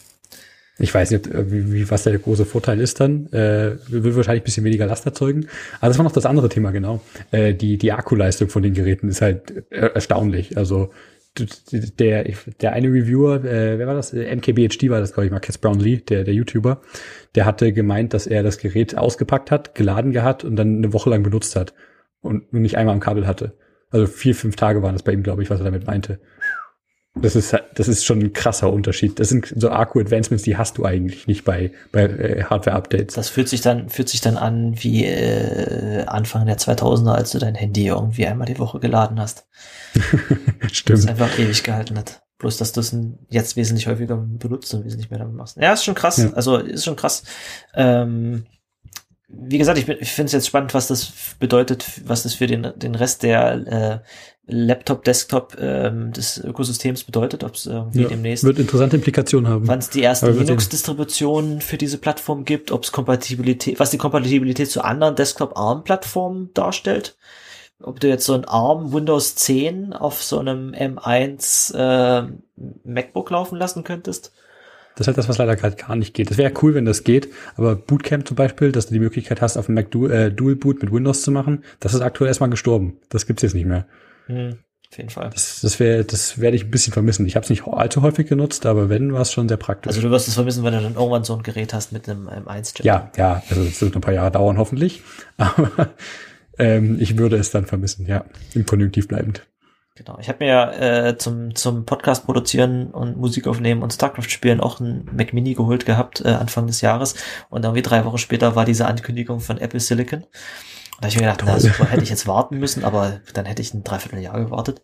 Und jetzt gucke ich mir gerade diesen Mac Mini an, den aktuellen, und der hat weniger Anschlüsse hinten dran als das vorherige. So, ich dachte, beim Mini haben die, dachte ich, haben sie nichts gestrichen. Da haben sie tatsächlich zwei solche USB 4 oder Thunderbolt Anschlüsse ah. weggenommen. Da hast du Ach, witzig. Äh, USB 4. Na gut, heißt es 4? Ja, USB-C ist es beim aktuellen. Ich weiß nicht, ob es 3 oder 4 ist. Äh, der, der vorherige hatte vier Anschlüsse, der jetzt hat nur noch zwei. Blöd, aber, aber okay. Aber ist halt so. Deswegen äh, schmeiße ich meinen ja auch nicht weg. Na gut, äh, ich habe genug Apple-Werbung gemacht erstmal. Ja, definitiv. Äh, also ich glaube, die Folge kannst du, akronymisierbar Folge kannst du eigentlich gleichzeitig auch noch auf den anderen Feed packen zum Spaß. hallo liebe Hallo Swift-Hörer. Nee, nee, nee. Äh, ja, was haben wir denn sonst noch so für Themen? Ähm, Ach, weiß nicht, da stehen noch ein paar Sachen zu paar Sprachen. Sehr viel passiert. Oh ja, Sprachen.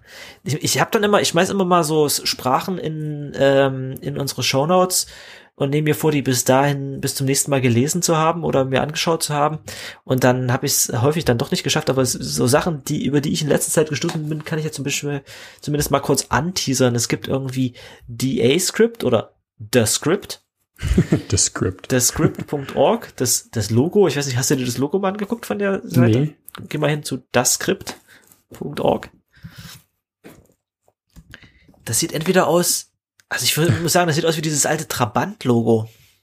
Aber mich erinnert das gerade an irgendeinen Sci-Fi-Shit. Also es, ist, genau es sieht ein bisschen aus wie, so, wie, dieses, wie dieser Opel-Blitz. Ja, schon. Aber dadurch, dass es schräg ist, sieht es eher aus wie das Trabant-Zeichen. Äh, und das ist irgendwie eine Skriptsprache, die so ähnlich wie ähm, so ähnlich wie Chai-Skript so möglichst gut in C++ zu, zu ähm, integrieren ist irgendwie immer noch äh, Skriptsprache, aber streng typisiert und sehr ähnlich an Ruby angelegt. Das könnte dir eigentlich als Crystal-Fan gefallen. Da steht extremely blazingly fast. Da erwarte ich ja einiges. Ja, auf jeden Fall. Äh, was anderes Lustiges, was ich noch gesehen hatte aus der Sprachwelt, ist L Fortran. Und zwar ist das einfach ein neuer Fortran-Compiler auf LLVM-Basis. Also die Sprache ist nicht tot zu kriegen. Was ich sehr lustig finde. Hat auch eine, aber ich glaube, die Webseite ist einfach irgendein Blog-Template.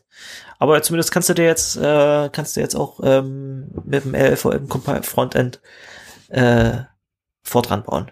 Sehr schön. Wer es braucht.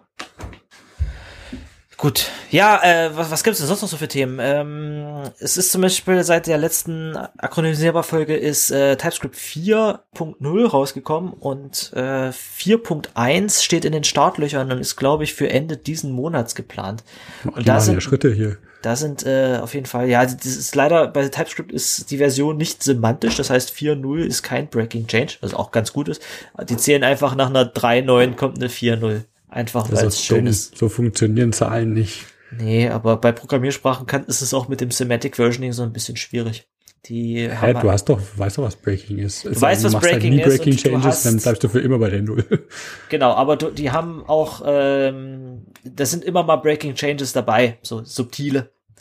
Wo, wo sie in, in, den, in den Release-Veränderungen dann sagen, ja, hier werden wir jetzt strikter oder sowas. Ach so. Hier können wir plötzlich was inführen, was wir vorher nicht inführen konnten und deswegen könnte dein Code an der oder der Stelle jetzt brechen. Ist aber quasi so Teil der TypeScript-Philosophie, dass sie sagen, wenn sie strikter werden können, dann werden sie noch strikter. Und wenn du was hast, was äh, mit der nächsten Version von TypeScript nicht kompiliert, dann ist es gut, dass das nicht kompiliert und du solltest es möglichst fixen. Das finde ich völlig in Ordnung. Das würde ich auch nicht als Breaking Change. Also ich meine, klar, es ist ein Breaking Change von der Definition her, aber ich würde es an für mich persönlich gar nicht so werten. Es wird definitiv sagen. aber unter dieser Überschrift dann in den Changelogs. Äh, ja, es ist ja auch sinnvoll, darauf hinzuweisen, genau. wenn was kaputt geht. Ist ja richtig. Es ist ja ein Maintenance-Aufwand, den du plötzlich hast, weil du es fixen musst. Genau. Und was jetzt bei TypeScript äh, 4.0 passiert ist, das fand ich, äh, war glaube ich gar nicht mal so krass. Äh, da gibt's jetzt so Sachen wie ähm, Variadic Templates, und die benutzt man auch, wenn man nicht gerade Library-Entwickler ist, äh, auch nicht ständig, aber es, es geht. Das ist eigentlich ganz okay. Ähm, Ah, da fällt mir auf, das hätten wir ja nicht, nur nicht für irgendwas benutzen können. Ich habe es nicht gemacht. Ah, das ist gut, dass ich da mal reingucke in die Changelogs.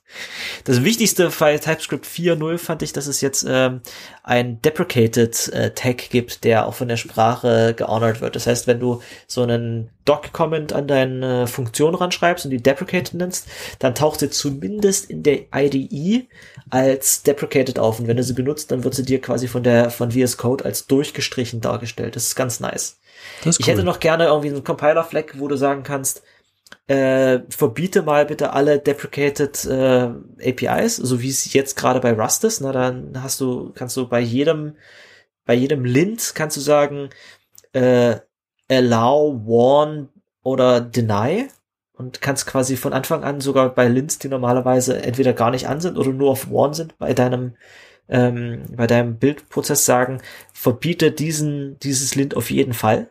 Das hätte ich gerne noch bei TypeScript. Das gibt's okay. ja noch nicht. Aber zumindest können wir jetzt besser äh, kommunizieren, wenn bestimmte Properties oder Funktionen von, von Klassen ähm, gedeprecated sind. Das ist schon mal ein Schritt in die richtige Richtung.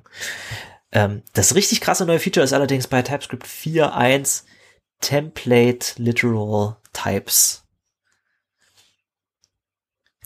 Okay, warte mal, über, über irgendwelche, ich, ah nee, da hatten wir bloß letztens drüber gequatscht, aber das genau. haben wir nicht in der Folge Du hast, hast ah, bei, okay. bei, bei, bei TypeScript, ähm, TypeScript hat ja ähm, Literal Types, das heißt, du kannst eine Variable haben, deren Typ der String Hello World ist, zum Beispiel.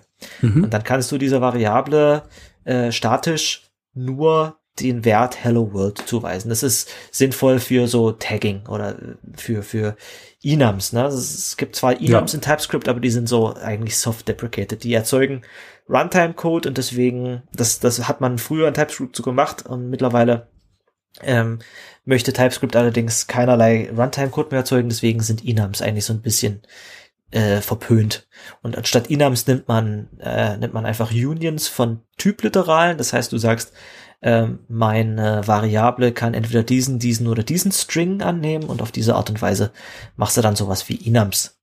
Ähm, das ist, das ist schon mal ganz cool, aber du kannst halt damit nur konkrete Strings ausdrücken. Du kannst halt sagen, ähm, das hat entweder diesen, diesen konkreten String, den ich irgendwo reinschreibe, oder du kannst ein bisschen was Abgefahrenes damit machen, was ich neulich schon mal beschrieben habe, dass du quasi einen Typen hast und wenn du den parametrisierst mit einem, mit einer Klasse, dann ist es plötzlich eine, ein Union aus allen Methodennamen dieser, äh, dieser Klasse. Das, das ist sowas, was du mit TypeScript jetzt schon machen kannst.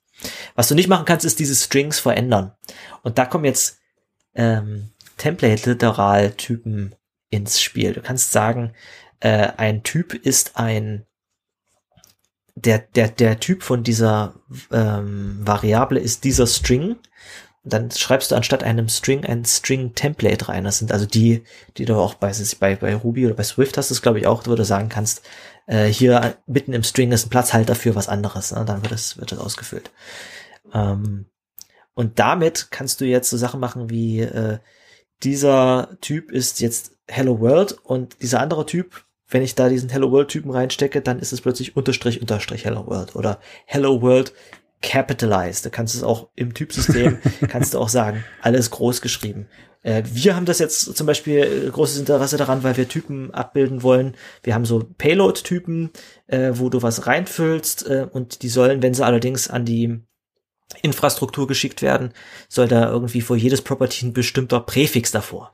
Das willst du allerdings nicht an der Stelle, wo du das ausfüllst, überall dieses Präfix hinschreiben müssen. Also haben wir eine Funktion, die diese Präfixe automatisch davor schreibt für die Properties. Das ist allerdings nicht wirklich type-safe abbildbar, wenn du nicht für den, den das Input und das Output für, für beide Seiten äh, das Interface zweimal schreibst, einmal mit und einmal ohne Präfixe.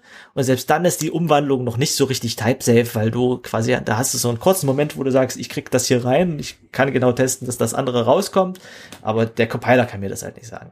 So, jetzt gibt es eine Möglichkeit, dass du eine Funktion schreibst, wo du sagst, ich kriege dieses Objekt mit ohne Präfixe rein und es gibt mir eine, das gleiche Objekt, egal wie es aussieht, äh, mit Präfixen raus.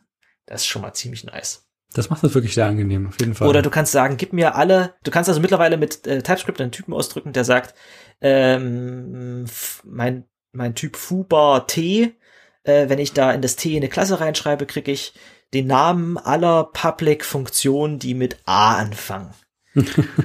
ja, oder die mit einem großgeschriebenen A anfangen. Äh, oder du kannst sagen, gib mir mal die Liste aller Funktionen von dieser Klasse in Capital Letters oder sowas. Das ist schon mal ganz cool. Was du damit allerdings auch ausdrücken kannst, ist so, ähm, dieser String, der hier reinkommt, ist mir eigentlich egal, was der ist, aber der muss irgendwie mit Anführungsstrichen anfangen und aufhören. Dann ist es ein valider Typ. Und als, als das bekannt gegeben wurde, als ich mir dieses Changelog mal kurz durchgelesen habe, dass das, dass das in TypeScript 4.1 landet, habe ich mir gedacht, ah, Moment, damit müsste man jetzt theoretisch auch Parser schreiben können, oder?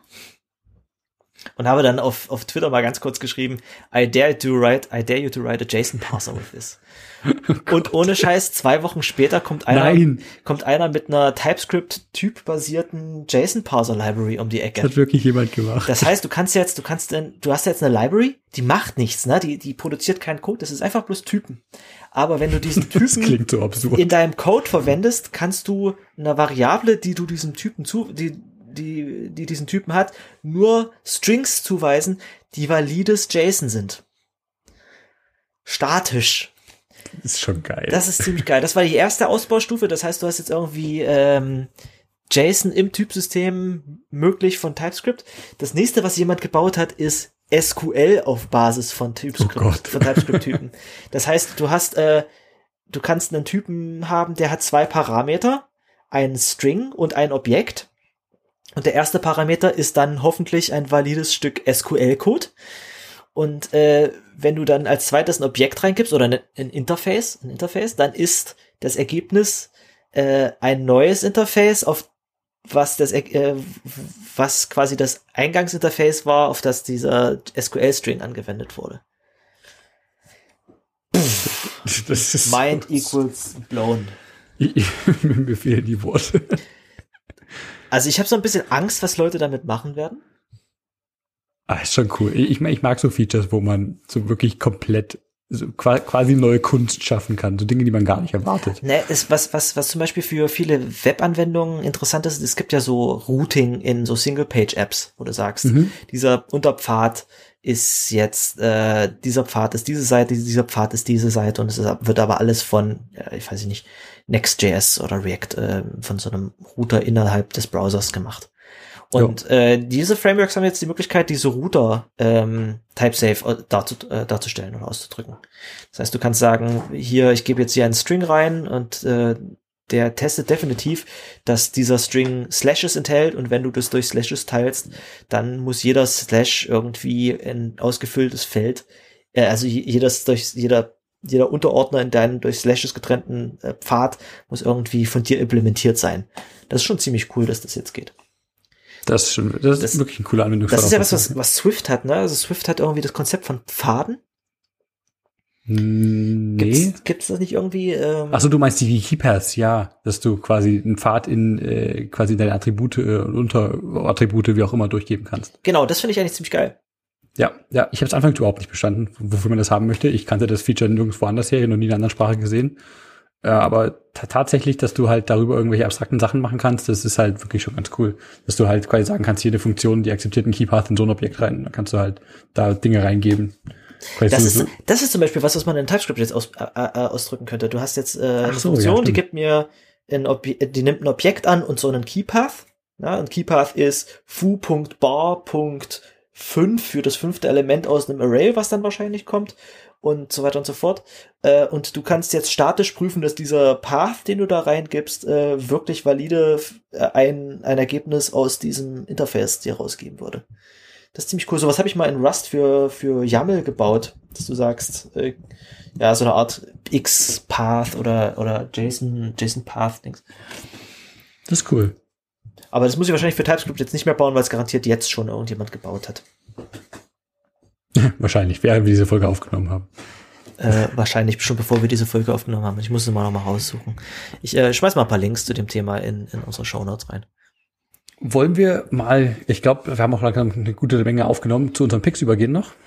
Oh ja, das ist eine Idee. Äh, wir haben eine gute Zeit erreicht mittlerweile. Ich sag's ja nicht, aber wir haben eine gute Zeit erreicht.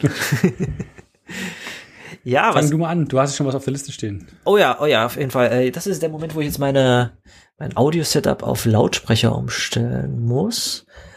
Äh, Sound und zwar auf genau. Und zwar mein erster Pick ist ZZ FXM.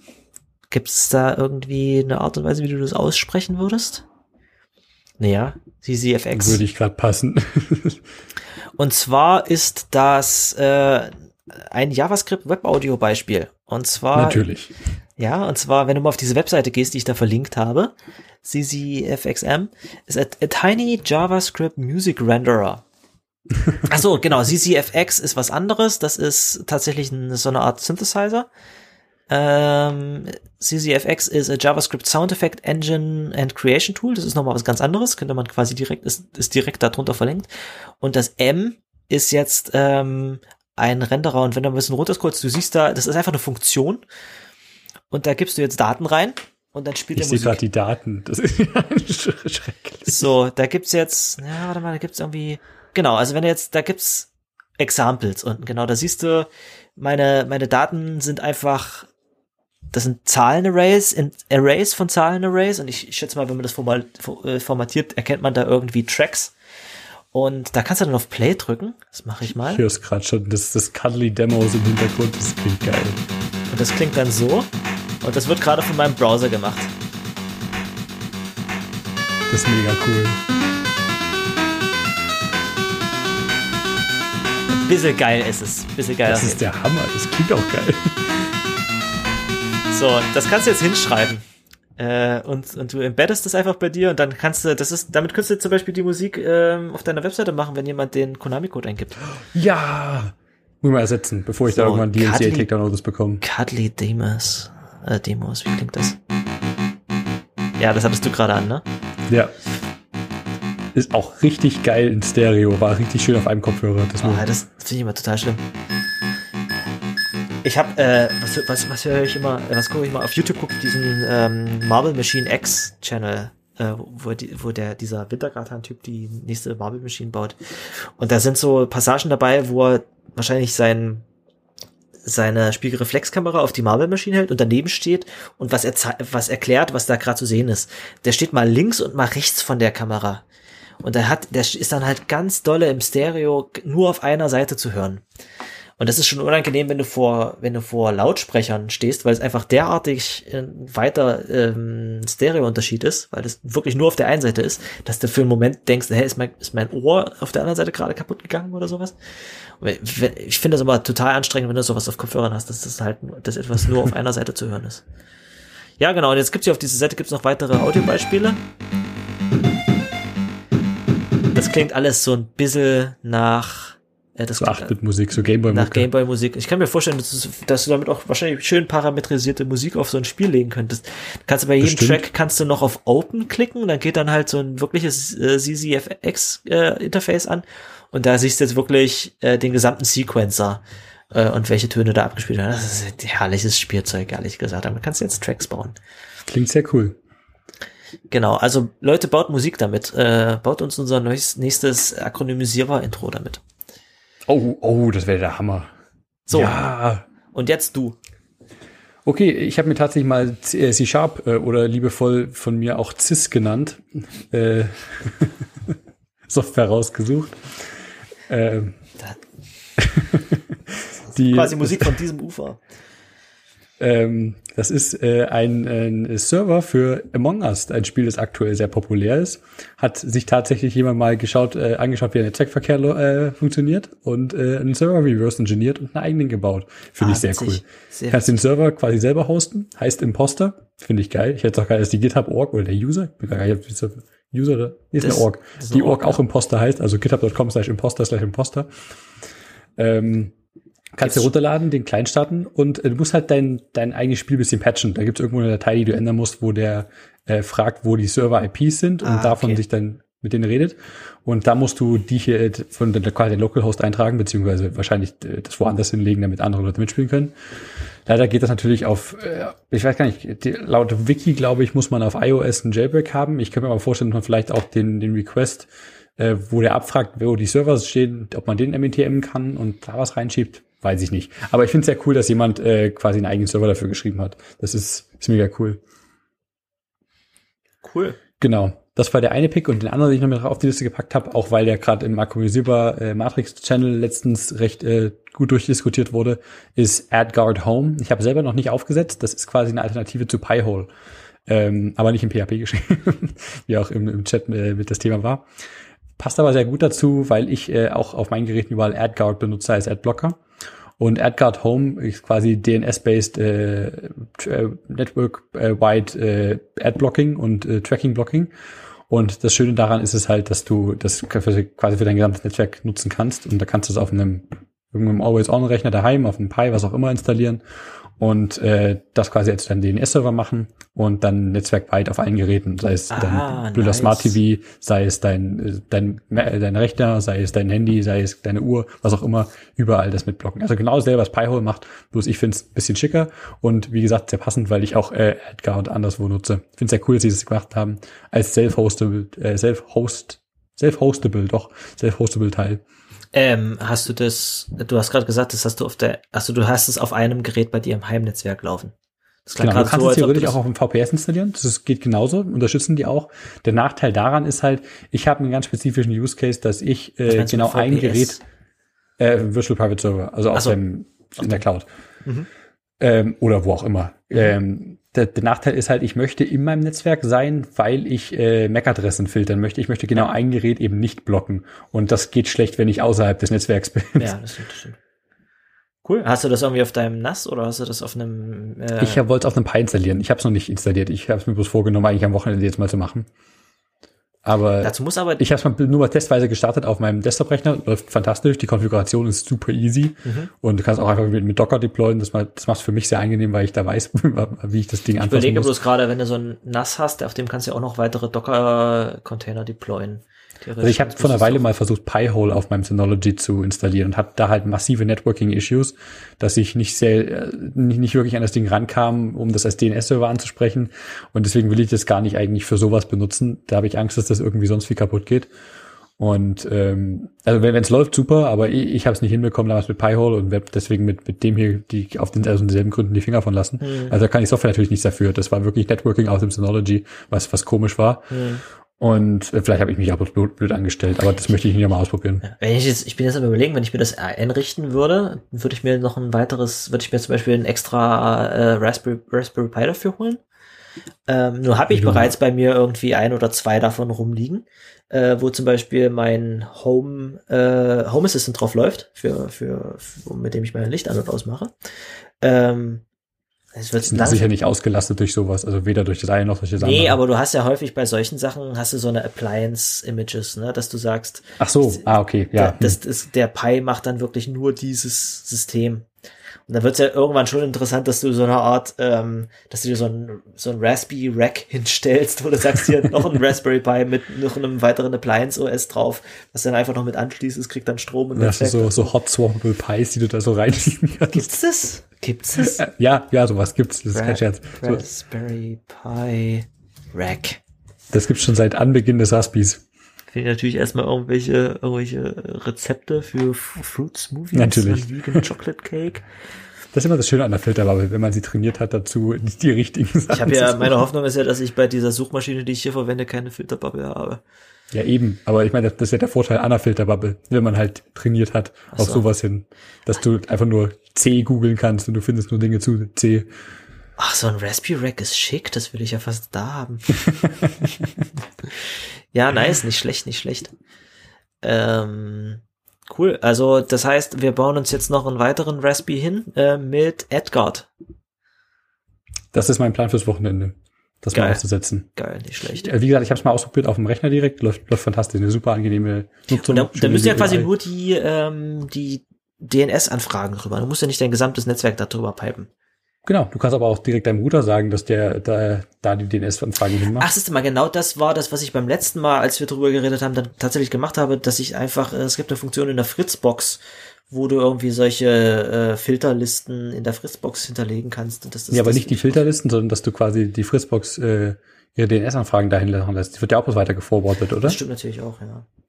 Dass die, wenn, wenn warte Also mal, zumindest ich, die bin mir Lösung- nicht ganz sicher. Ich habe hab nicht so viel Ahnung, was DNS äh, quasi, wenn, wenn du das erstmalig einrichtest, wenn du auf ein, ein Gerät auspackst, ein neues, ähm, wo macht denn das DNS-Anfragen hin? Frag das, frag doch bestimmt bei deinem Router an, was DNS-Server sind, oder? Naja, äh, das hängt immer doller vom System ab. Ne? Das ist, ähm, Okay, und, und von der Sinn. Anwendung selber, die ja auch ihren, ihren Stack drin hat. Es kann sein, dass irgendwie DNS von, ich glaube, Chrome oder sowas hat, das glaube ich, oder Firefox haben es eingebacken, dass sie es einfach selber machen. Äh, oder es, gibt auch eine API, wo du bei Betriebssystem abfragst, was, was ist denn hier gerade der DNS-Server oder so. Das ist eine gute Frage. Das ist, merke ich gerade. Okay, da gar nicht- da holen wir uns mal ein bisschen Feedback von, von euch, lieben Hörern, genau, also was, was mir zumindest eingefallen ist, ist Filterliste auf der Fritzbox einrichten, hat irgendwie nicht funktioniert. Okay, da, ich habe es auch nur, nur zwei Wochen lang benutzt. Da waren zu viele äh, False Positives drin, die ich einzeln wieder rausfiltern musste. Genau, das ist nicht schön. Und wenn du jetzt hier so ein Adguard hast, dann hast du, dann gehst du einfach auf deine äh, Adguard.local oder irgend sowas und dann äh, hast du, kannst du das einfach an- oder ausmachen. Das ist natürlich, das ist natürlich nicht schlecht. Ja, auf jeden Fall. Wie funktioniert das dann, wenn du ein, ah, du hast es schon mal ausprobiert, ne? Wie, wie funktioniert das dann, wenn du ein bestimmtes Gerät rausnehmen möchtest? Zum Beispiel, was weiß ich, äh, dass du deinem, also du hast irgendwie so ein dummes Smart TV, mir fällt gerade kein gutes Beispiel an, irgendein Gerät, was irgendwie äh, sich auf dem, auf dem Rücken legt, wenn es plötzlich seine Werbung nicht mehr runterladen ja, also bei, bei, uns der, der Use Case explizit ist äh, genau ein iPad, auf dem YouTube-Werbung angezeigt werden soll. Äh, um die äh, Creator zu unterstützen. Und das ist halt, äh, ist ja nicht verkehrt, äh, aber genau deswegen soll da eben Werbung angezeigt werden. Und ähm, das, äh, also wie man das macht, ist, du kannst zum Beispiel, wenn du kannst in deinem Router einstellen, dass das Gerät eine feste IP mehr bekommt im mhm. lokalen Netzwerk. und dann machst du es genau an, an der IP fest. Mich hätte jetzt interessiert, ob, der, ob, der, ob der AdGuard sagen könntest, äh, zeig mir mal alle Geräte, die du schon mal gesehen hast, und dann kann ich auswählen, welches ich davon jetzt äh, durchlasse oder so. Das geht vielleicht auch, weiß ich nicht. Aber du kannst auf jeden Fall verschiedene Filterregeln aufgrund von Basis von verschiedenen Bedingungen anlegen. Das cool. Also eine sehr angenehme UI, wie gesagt. Äh, ähnlich angelehnt an das, was bei NextDNS zum Beispiel läuft. Das ist quasi auch so ein Service in the Cloud. Ähm, NextDNS, die machen genau das. Finde ich auch ganz witzig, wenn man das nutzen möchte. Nicht schlecht, nicht schlecht, nicht schlecht.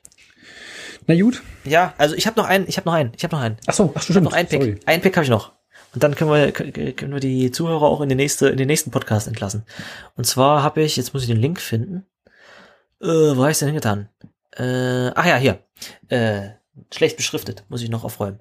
Und zwar äh, gibt es eine schöne AI-Anwendung, die äh, die Lo-Fi äh, Hip-Hop produziert. Ich weiß nicht, ob ich es Lo-Fi Hip-Hop nennen würde, aber kennst du okay. diese ganzen äh, Lo-Fi und Chill-Pop äh, Playlisten auf YouTube? Diese so irgendwie Merkel-Rede auf 0,05% Geschwindigkeit? Nein, nein, der Chill-Pop einfach. Äh, du gehst auf Das ist, ist, ist ein ganzes Genre. Das ist, glaube ich, das, was äh, in den äh, frühen 2000ern der Smooth Jazz war, Ach so. ist jetzt äh, Lo-Fi Hip-Hop. Da musst du mal einfach nach Lo-Fi äh, oder Chill-Hop auf, auf, auf YouTube suchen, dann hast du da meistens irgendwie so ein Anime-Mädchen, was irgendwie bei Regenwetter zu Hause ah, sitzt ja, und liest oder äh, am Computer sitzt oder so ein, so ein Waschbär am Laptop oder sowas und dann läuft es, klingt irgendwie, äh, es klingt irgendwie da gibt's halt solche Streams, die dann irgendwie die ganze Zeit irgendwie so Lo-Fi-Musik anhören kannst. Und Lo-Fi ist auch ein ziemlich cooles Genre, ehrlich gesagt. Da gibt's auch von dem Adam Neely gibt's dann richtig abgefahrenes äh, Videos zum Thema Lo-Fi Hip-Hop und Lo-Fi Jazz. Äh, das ist aber was anderes. Meinte, sorry, war ganz so, was, was ich gerade meinte, packe ich mal einen Link mit in die Show Notes. Das ist äh, betitelt als Lo-Fi Merkel Wave ist ein Genre. Genau, ist, das, das Thema ist nämlich, äh, das, das, das Genre ist nämlich schon so äh, prävalent, dass es mittlerweile auch verarscht wird. Ne? Das ist irgendwie weil das ist keine Verarsche, das, ich, das, ist, wie das Video ist, paar Stunden lang, habe ich bekommen. Nee, nur eine Stunde lang. Das habe ich mindestens dreimal gehört auf Arbeit letztens.